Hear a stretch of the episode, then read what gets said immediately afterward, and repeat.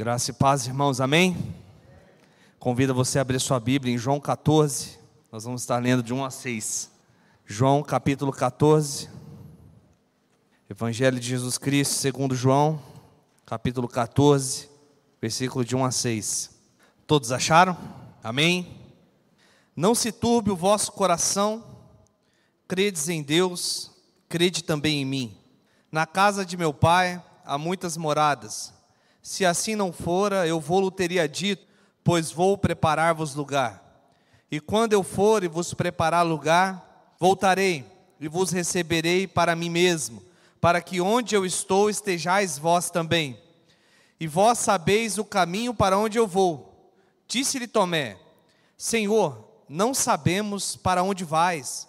Como saber o caminho? Respondeu-lhe Jesus: Eu sou o caminho, a verdade e a vida. Ninguém vem ao Pai senão por mim. Vamos repetir esse versículo? Respondeu-lhe Jesus: Eu sou o caminho, a verdade e a vida. Ninguém vem ao Pai senão por mim. Somente Cristo. Vamos orar? Santo Deus e eterno Pai, nós agradecemos ao Senhor, ó Deus, por estarmos aqui essa noite, pela leitura da tua palavra. Ó Deus, que o teu Santo Espírito nos ilumine essa noite para que nós possamos entender, absorver, ó Deus, aquilo que o Senhor quer falar aos nossos corações. A nossa expectativa é te ouvir, ó Pai. A expectativa dos nossos irmãos, ó Deus, que estão em casa, aqui conosco no templo, é ouvir a tua voz, ó Pai. Ó Deus, então simplesmente me use como instrumento do Senhor para honrar e glorificar o teu santo nome. Que os corações aqui, ó Deus, estejam quebrantados, ó Deus, aptos ó Deus, a receber a tua palavra, Deus. Ó Deus, e que teu Santo Espírito, Deus, convença o homem do pecado, da justiça e do juízo. Ó Deus, essa é a minha oração em nome de Jesus. Amém. Nós, durante esse mês de outubro, estamos abordando alguns tópicos da reforma protestante. Nas quartas-feiras, estamos abordando alguns temas. Abordamos os pré-reformadores na última quarta-feira e nas próximas quarta-feiras estaremos abordando outros temas referente à reforma protestante. Venha ao culto de quarta de oração aqui no templo, ou se não nos prestigie assistindo, cultuando junto conosco pelo YouTube. Vai ser muito edificante. Refletimos nesse mês uma, uma marca no meio nosso protestante evangélico. A reforma protestante ela se resume em cinco pilares solas, somente, a sola escritura, diz somente a Bíblia e a Bíblia toda, solos Cristos, somente Cristo, sola gratia, somente a graça, sola fide, somente a fé, que o pastor Lúcio Flávio trouxe a mensagem no último domingo, só lhe deu glória, somente a Deus glórias. Esses são os pilares da reforma protestante e precisam ser os pilares de uma igreja, de uma vida, de um cristão. Hoje vamos falar a respeito de somente Cristo. Precisamos entender que Cristo precisa ser a centralidade da nossa vida. Cristo precisa ser a centralidade da nossa igreja. Cristo precisa ser a centralidade do nosso viver. É, nós, diante dessa exposição do Evangelho de Jesus Cristo, segundo João, nós vamos verificar que não há outro caminho, não há outra solução para a humanidade, para a salvação, a não ser por meio de Jesus Cristo.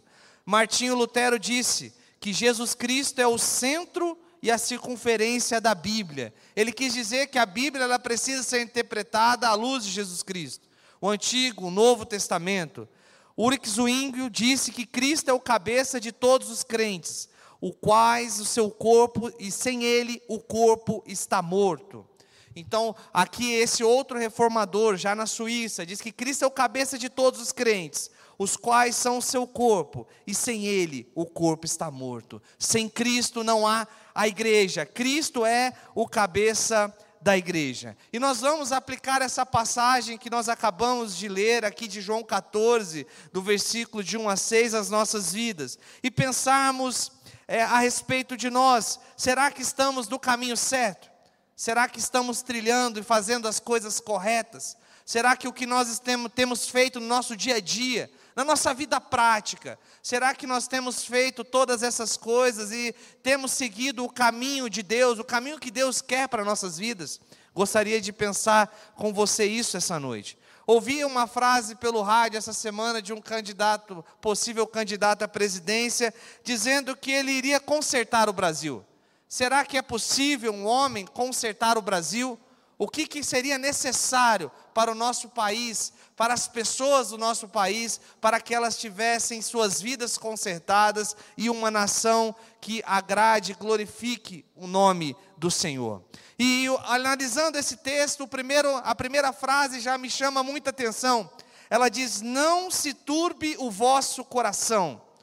Turbar quer dizer no grego é, agitar, sacudir, causar uma comoção interna a alguém, tirar a sua paz de mente, perturbar sua tranquilidade, inquietar, tornar impaciente, preocupar, inquietar o espírito de alguém. Aqui aqueles discípulos estavam perturbados. Mas o que tinha causado neles essa perturbação?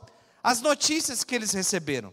Se você analisar o livro de João a partir do capítulo 13, a partir do versículo 21, Jesus nos diz quem vai ser o traidor para os seus discípulos. Ele revela que vai ser traído. E aquilo é uma notícia forte para os seus discípulos, porque um deles, um deles iria trair o seu mestre, iria trair Jesus. Nos versículos anteriores, de 36 a 38, Jesus faz uma declaração muito forte a Pedro.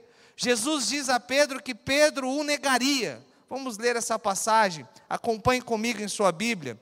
Perguntou-lhe Simão Pedro: Senhor, para onde vais? Respondeu Jesus: Para onde vou, não me pode seguir agora, mais tarde, porém, me seguirás. Replicou, replicou Pedro: Senhor, por que não posso seguir-te agora? Por ti darei a própria vida. Respondeu Jesus: Darás a vida por mim? Em verdade, em verdade te digo que jamais cantará o galo antes que me negue três vezes. Pedro era reconhecidamente uma liderança no meio dos discípulos. E Jesus vira para ele e disse: Você vai me negar. Você vai me negar. E o terceiro aspecto que deixa aqueles discípulos perturbados é a notícia que Jesus iria partir.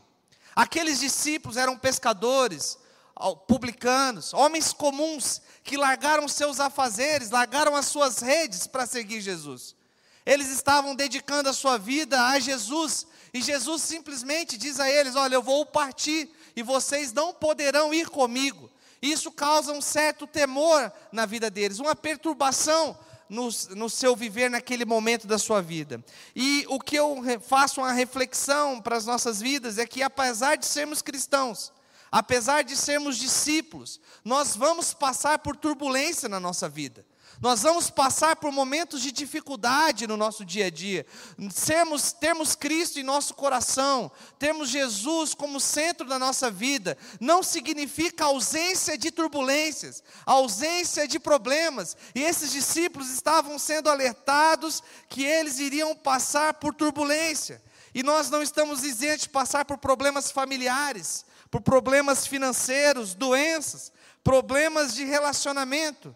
Quem é pai e tem filho, o coração fica muitas vezes perturbado, ansioso, querendo o bem do seu filho, preocupado com o seu filho. E essa preocupação ela não acaba simplesmente quando seu filho sai de casa. É uma perturbação que dura a vida toda. O nosso país vive um momento de turbulência. O nosso país vive um momento de incerteza, onde nós não sabemos os prognósticos do futuro, nós não sabemos o que acontecerá com essa pandemia no futuro. Nós vivemos momentos de turbulência, mas Jesus, ele dá o segredo para passar pelo momento de turbulência. Ele diz aos seus discípulos: "Não se turbe o vosso coração, credes em Deus, credes em mim." Credes em Deus, credes em mim. Aqueles discípulos eram judeus, eles criam em Deus, mas Jesus estava dizendo a ele que eles deveriam crer nele, em Cristo, como eles criam em Deus. O segredo é crer em Jesus Cristo, crer que Cristo está no controle da situação. Por mais que passemos momentos de turbulência, momentos de agitação que são permitidas pelo próprio Deus, Ele diz: credes em mim, credes em mim é depositar a nossa fé em Deus, é depositar a nossa fé em Jesus Cristo, como ouvimos domingo passado com o pastor Lúcio, somente a fé, mas somente a fé em Jesus Cristo, somente a fé em Cristo. Em momentos de dificuldade, nós precisamos crer que Deus está no controle da nossa situação. Nós devemos crer que Ele está conosco, que devemos crer que Ele tem a solução, que devemos crer que Ele tem o melhor para cada um de nós. A palavra de Deus diz em Tiago, capítulo 1, versículo 6, é, parte B ao 7, que nós precisamos crer sem dúvidas, porque ele diz assim: Pois o que duvida é semelhante à onda do mar, impelida pelo vento. Não suponha esse homem que alcançará do Senhor coisa alguma. Precisamos crer em Deus de todo o nosso coração. Precisamos crer nele. Crer que a solução vem crê que o choro pode durar uma noite, mas a alegria vem pela manhã. Nós precisamos colocar a nossa fé, a nossa crença em Jesus Cristo.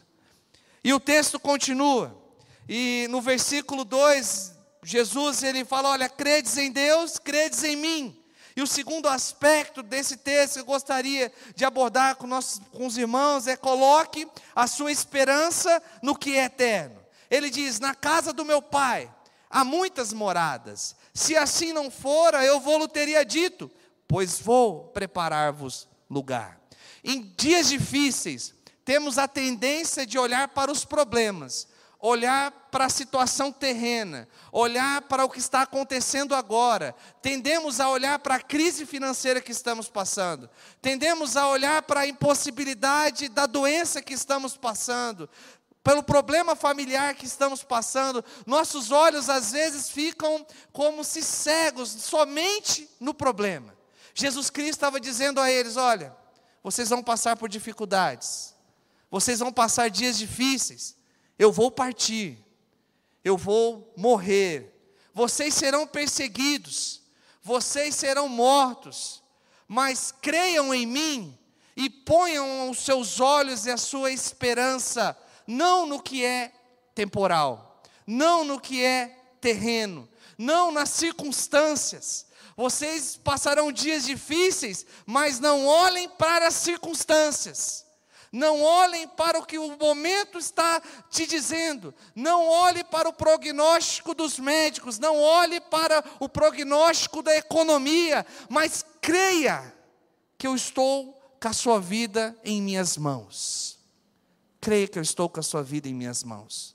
E eu posso todas as coisas. E eu pensei logo, vendo esse texto, na vida de José. José, ele foi rejeitado pela sua família, pelos seus irmãos. Ele foi rejeitado como sendo ali o filho preferido do seu pai. Por ser rejeitado pelos seus irmãos, ele foi vendido como escravo. Depois que ele é vendido como escravo, ele está ali na casa de Potifar. E na casa de Potifar ele é acusado injustamente. Então José é preso. E José é preso, ele revela os sonhos dali daqueles do, do copeiro e do padeiro que estão junto com ele na prisão. E, a, e um deles é solto, ele fica mais dois anos preso. Mas todo o sofrimento que José estava passando não estava fora do controle do Senhor. Era preciso José passar por tudo aquilo era preciso José ser vendido, era preciso José ser preso, era preciso José ser vendido pelos irmãos e rejeitado pelos seus irmãos, para que os propósitos do Senhor se cumprissem em sua vida e que Deus fosse glorificado pelo, pela vida de José.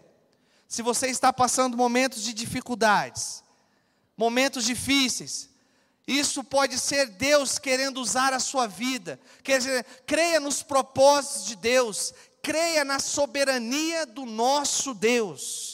E aqui o texto está dizendo: olha, não olhe para os problemas, não olhe para o temporal, mas foca no que é eterno. Na casa do meu pai há muitas moradas, há muitas moradas. Se porventura a morte acometer cada um de nós, não será o fim, porque nos céus há muitas moradas. Jesus disse para aqueles discípulos que o céu é o lugar para eles, que não importasse o problema que eles passariam, Jesus não estava prometendo para eles paz na terra. Jesus não estava prometendo para eles sucesso na terra, mas Jesus estava prometendo para eles: na casa do meu pai há muitas moradas. Há muitas moradas na casa do meu pai. Há muitas moradas. Jesus os anima com uma condição eterna, com uma condição que não tem sombra de mudanças, que é a nossa morada celestial.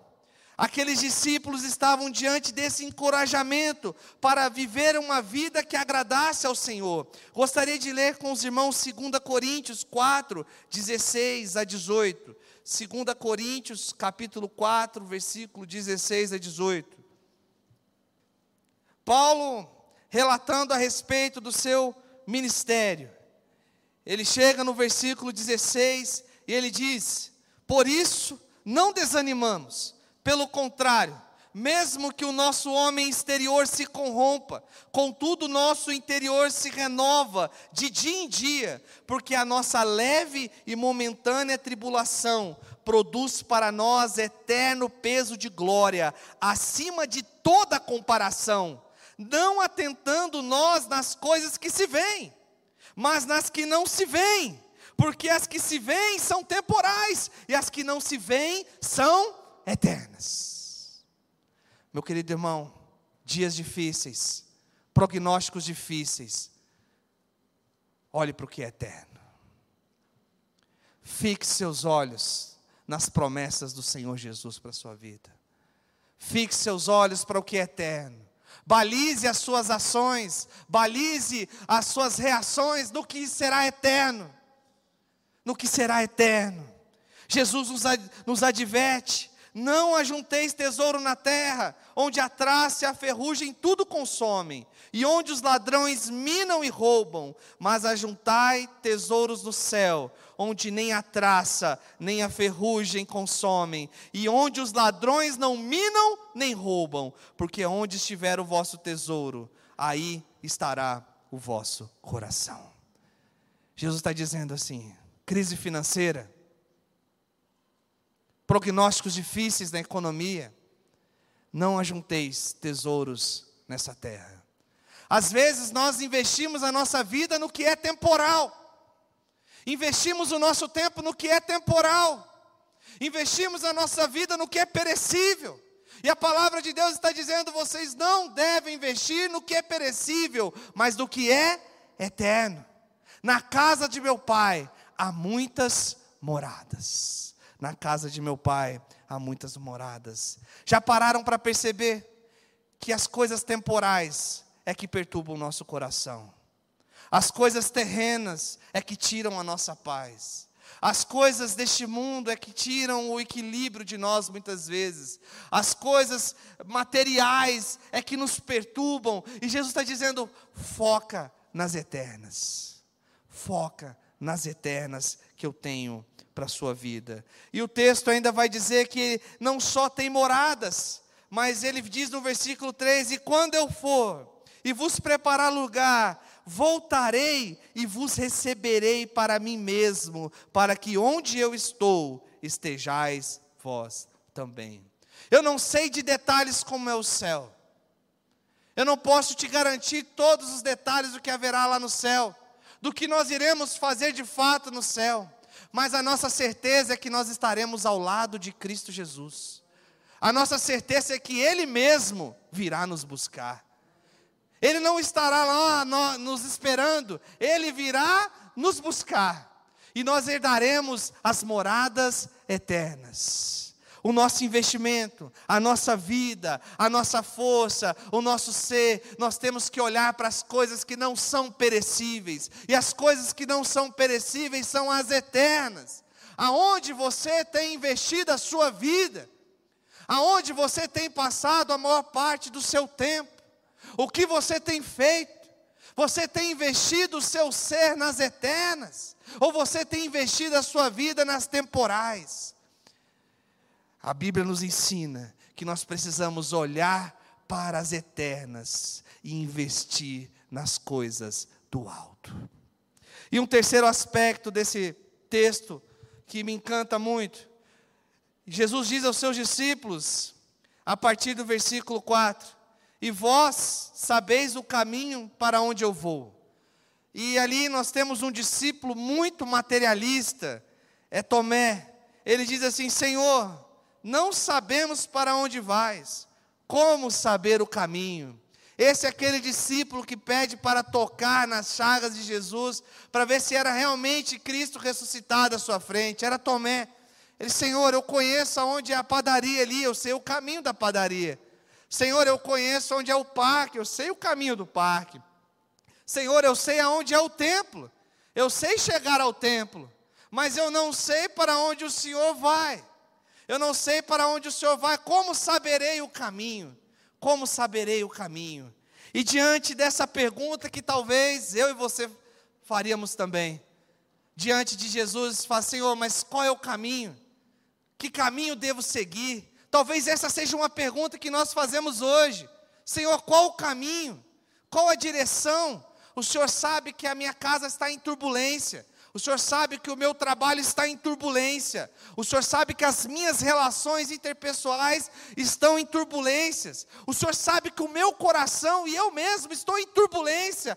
Qual o caminho? E Jesus faz uma grande declaração. Jesus diz no versículo 6: Respondeu-lhe Jesus: Eu sou o caminho. Ele é o caminho. Ele está dizendo ali para os seus discípulos que eles deveriam, que eles deveriam segui-lo. Jesus não é mais um caminho, Jesus não é uma opção de caminho, Jesus não é uma possibilidade para você chegar ao céu, Jesus é o caminho, é único caminho, somente Cristo é o caminho. Ele está dizendo aqui nesse texto que não existem caminhos mais fáceis, não existem caminhos mais difíceis, não existem caminhos mais curtos, não existem caminhos mais longos. Ele é a única opção para estarmos habitando nas mansões celestiais. Não podemos nos levar pelo ditado popular que to, todos os caminhos levam a Roma e todas as religiões levam a Deus, porque uma religião, uma igreja que não é centrada em Cristo, que não é centrada no Filho de Deus, é uma igreja que te levará certamente para o caminho da perdição. Cristo, Ele é o caminho, Ele é o nosso sumo sacerdote, Ele é o Rei dos Reis, Ele é o nosso profeta, Ele é o mediador entre Deus e os homens. E o, João, o livro de João é magnífico, porque Jesus ele faz sete declarações de quem Ele é. Jesus diz que Ele é o pão da vida. Jesus diz que Ele é a luz do mundo. Jesus diz que Ele é a porta das ovelhas. Jesus diz que eu sou o bom pastor. Jesus diz eu sou a ressurreição e a vida. Jesus diz eu sou a videira verdadeira. Jesus diz eu sou o caminho, a verdade e a vida. Não há outra opção para chegarmos aos céus. Não há outra opção para alcançarmos aos céus a não ser por meio de Cristo Jesus diante dos problemas que enfrentamos, diante das dúvidas que nós estamos sofrendo, diante dos problemas, nós devemos analisar se nós estamos seguindo o caminho de Jesus. E Jesus vai dizer que o caminho dele não é um caminho largo, ele não é um caminho largo, mas é um caminho estreito. É um caminho de cada dia negar a si mesmo, é um caminho de tomar a sua cruz, mas esse é o caminho. Não há outra possibilidade. Ele é o caminho. E um segundo aspecto desse versículo diz que ele não é somente o caminho, mas ele também é a verdade. Ele é a verdade. Diante de um cenário em que há muitas verdades por aí, muitos credos, ideias filosóficas dizendo que é a verdade. E nós às vezes não sabemos o que é a verdade nos nossos dias de hoje. Se olharmos, não sabemos qual é a realidade de fato dessa pandemia. Nós não sabemos de fato qual é a verdade sobre a economia. Nós não sabemos qual é a verdade de fato, mas Jesus se coloca como sendo a verdade. Ele não é mais uma verdade. Ele não é uma possibilidade de verdade, mas Jesus Cristo diz: "Eu sou a verdade". Em mim há verdade. Os meus ensinos são ensinos verdadeiros. Não há sombra de variação em mim. Jesus Cristo, ele não é um falsário. Jesus Cristo, ele não é alguém que não podemos confiar e por credibilidade, porque ele é a verdade. Há mais de dois mil anos ele fez essa declaração: Eu sou a verdade. Se você está procurando no que acreditar, Cristo está dizendo: Eu sou a verdade.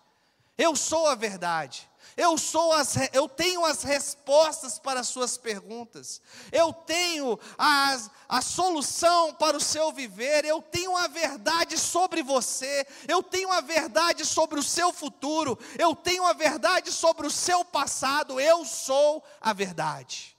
Conhecereis a verdade. E quem é a verdade? Jesus. E ela vos Jesus Cristo é a verdade não uma filosofia. Ele é a verdade e ele nos libertará.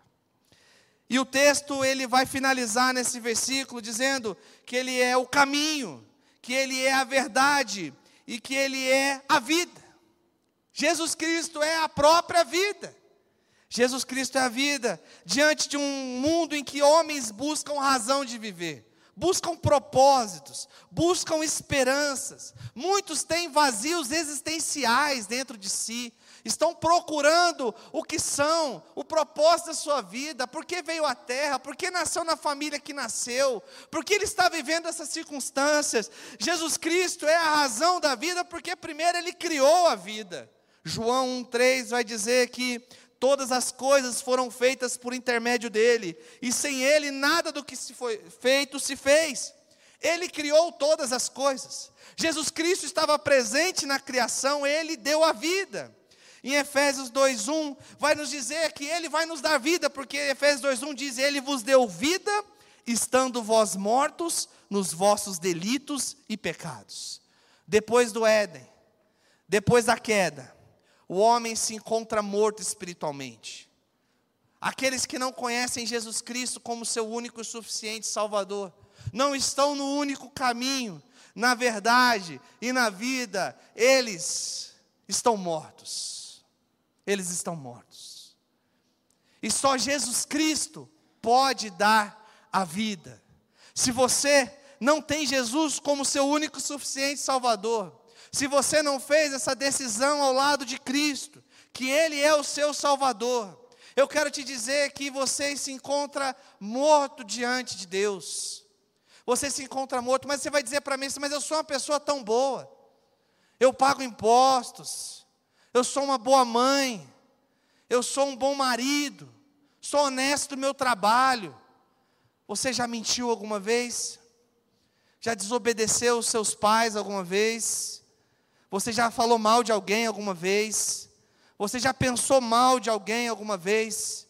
Nós estamos na mesma condição. Somos todos pecadores e destituídos estamos da glória de Deus. Mas o texto vai dizer que ele quer nos dar vida. Nenhuma religião ou placa de igreja pode nos dar vida. Somente Jesus Cristo, solos Cristos. Somente Cristo pode nos dar vida. E há um vazio em cada pessoa, em cada ser humano há um vazio. Há um vazio que talvez você tenha tentado preencher com bebidas. Há um vazio que talvez você tenha tentado preencher com amigos, com o futebol do final de semana, com atividades. Há um vazio em cada ser humano que talvez você está tentando substituir esse vazio por estudos, você está tentando substituir esse vazio por trabalho, mas esse vazio que você tem no seu coração é do tamanho de Deus. Esse vazio que você tem no seu coração é do tamanho de Deus. Só Deus pode preencher esse vazio em você e te dar vida. Te dar vida e vida em Cristo Jesus.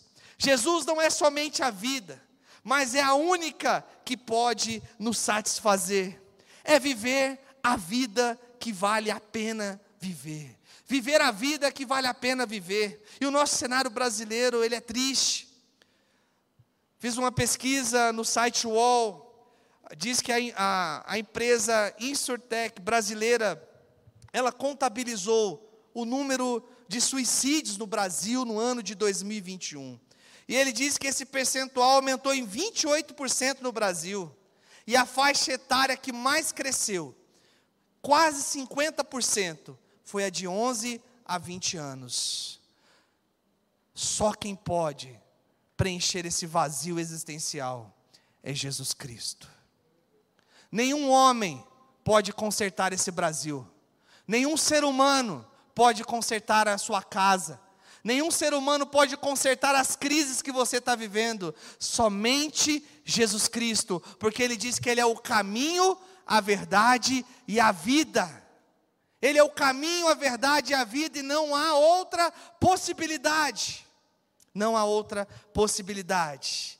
Jesus é a nossa razão de viver. Deixe que Jesus preencha este vazio que está dentro do seu coração. Que não esse vazio que você não vai satisfazer com nada que você tentar.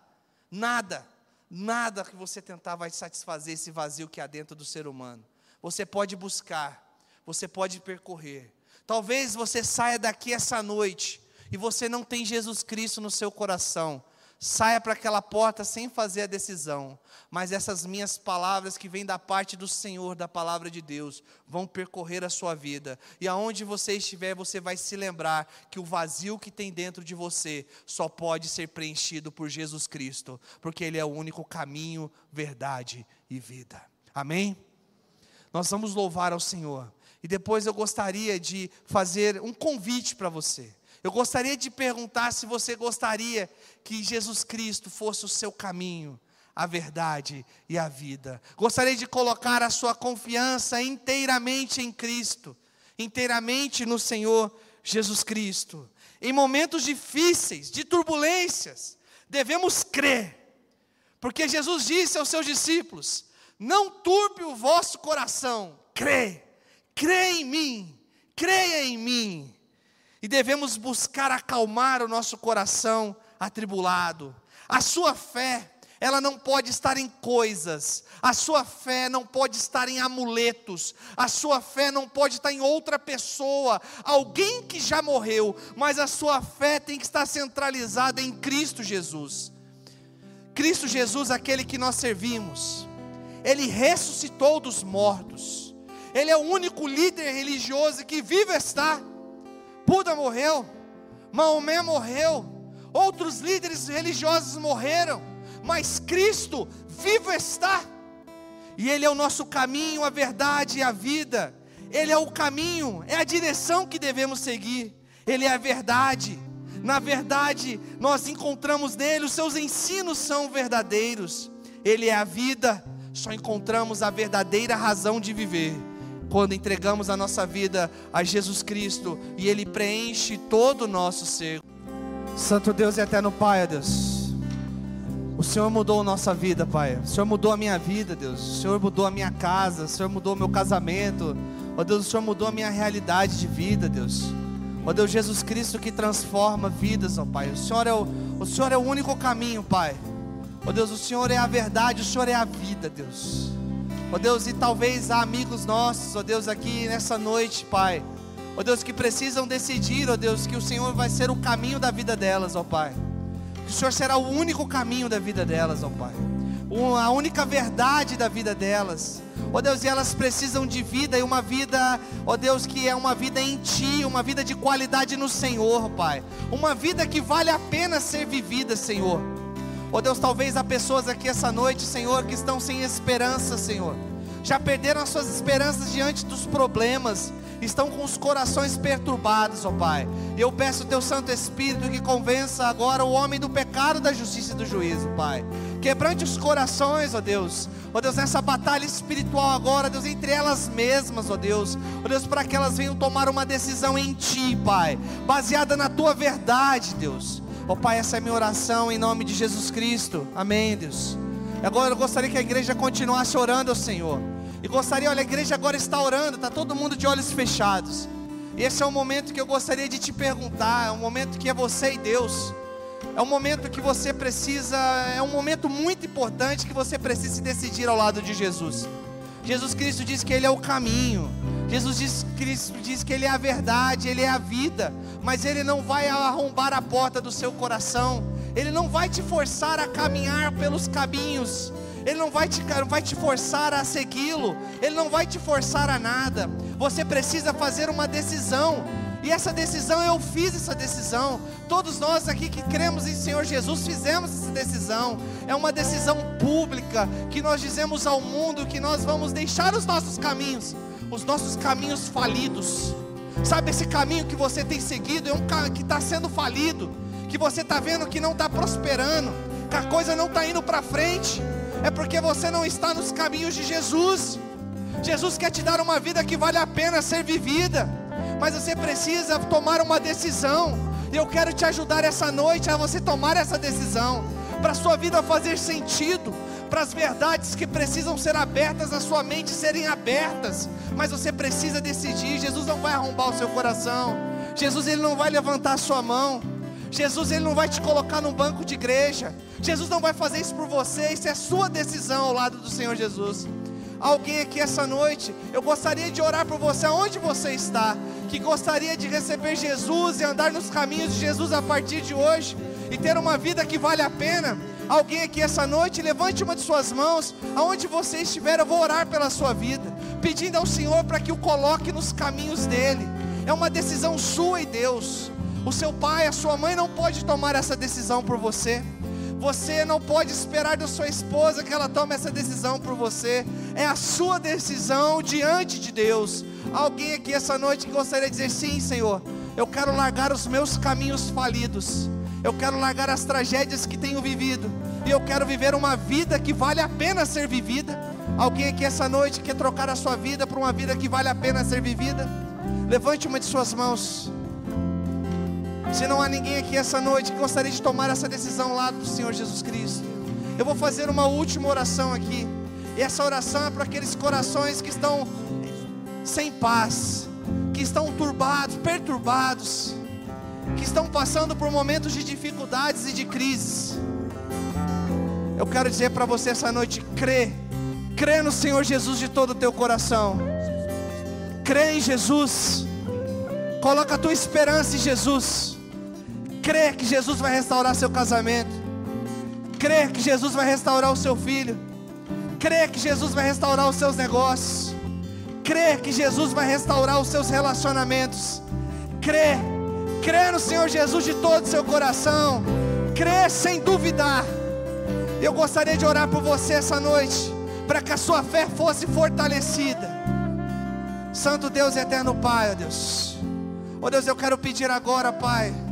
Ó Deus, pelos meus irmãos, ó Deus, que estão com seus corações perturbados, ó Pai, agitados, ansiosos ó Deus, corações sem esperança, Pai, por passarem por momentos difíceis, ó Pai. Eu quero pedir ao Senhor que o Senhor fortaleça a fé deles, ó Deus, que eles creiam no Senhor de todo o coração, Pai. Ó Deus, eu coloco a vida deles no teu altar, ó Pai. Ó Deus, eu peço um milagre do Senhor para a vida deles, ó Pai. O Senhor, ó Deus, o teu Santo Espírito, Deus, que está no meio da igreja, que som dos corações, ó Pai. O Senhor sabe a necessidade desse povo, Pai. Ó oh Deus, eu quero pedir ao Senhor, ó oh Deus, supre todas as necessidades, ó oh Pai. Ó Deus, faz o milagre, Deus, que precisa ser feito, Deus. Muda a realidade, Senhor. Prognósticos, ó Pai. Ó Deus, que os meus irmãos, ó Deus, estejam investindo a sua vida, o seu tempo no que é eterno, Pai. Ó Deus, essa é a minha oração, Deus entregando a vida deles em tuas mãos, ó Pai, porque eu nada posso, mas tudo tu podes, ó Pai. Ó Deus, essa é minha oração em nome de Jesus. Amém, ó Deus. Que o amor de Deus Pai, que a graça salvadora de Jesus Cristo Filho, que a comunhão do Santo Espírito de Deus esteja com essa igreja reunida aqui e que a tua igreja espalhada em toda a face da terra, agora e pelos séculos dos séculos. Amém. Tenha uma semana abençoada em nome de Jesus.